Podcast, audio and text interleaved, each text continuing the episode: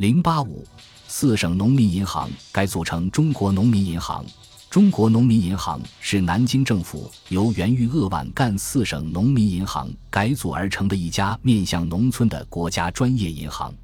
一九三零年十一月，中原大战结束时，蒋介石立即把矛头指向中央苏区，并在江西设有剿共总司令部。该司令部内设有一个所谓的农村金融救济处。一九三三年初，为了筹措剿共军费。蒋介石批准在农村金融救济处的基础上，组设豫鄂皖赣四省农民银行。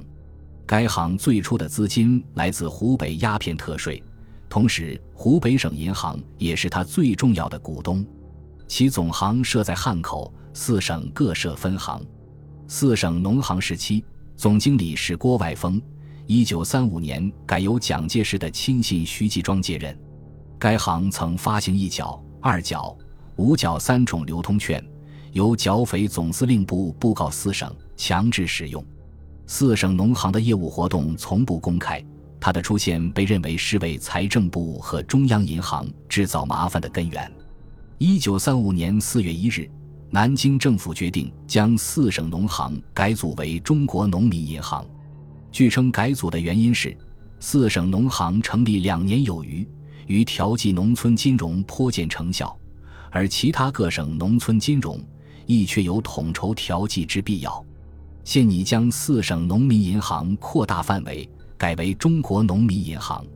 同年五月，立法院通过了《中国农民银行条例》，规定该行作为南京政府供给农民资金、复兴农村经济、促进农业生产的农业专门银行。它的业务范围是收受存款、办理汇兑。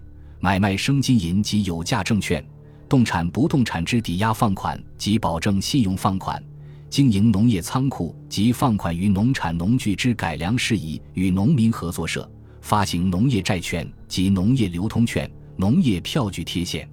中国农民银行的资本总额规定为一千万元，由财政部认购二百五十万元，各省市政府共计认购二百五十万元。其余的五百万元由社会各阶层人士自由认购。事实上，私人从未认购农民银行股票，其资金全部都是由财政部拨付的。中国农民银行成立后，蒋介石自任董事长，并准备将资本增加到六千万元。孔祥熙为迎合蒋氏的要求，对农民银行进行全力帮助。如法币政策实施后，恐详细规定。除河南农业银行、湖北省银行、浙江地方银行、陕西省银行等四家银行的发行部分由中央、中国交通三行接收外，其余各省银行或类似省银行的发行部分，统统由中国农民银行接收。对尚未设立中国农民银行分行的省份，同意陆续筹备设立。通过这些措施，农民银行很快就发展成为与中国。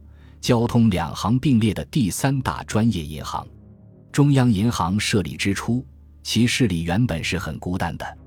但将中国交通四省农行相继改组为三大专业银行后，这家银行之银行的中央银行如虎添翼，使国家银行的势力空前强大起来，很快就成为政府国家金融资本的核心支柱。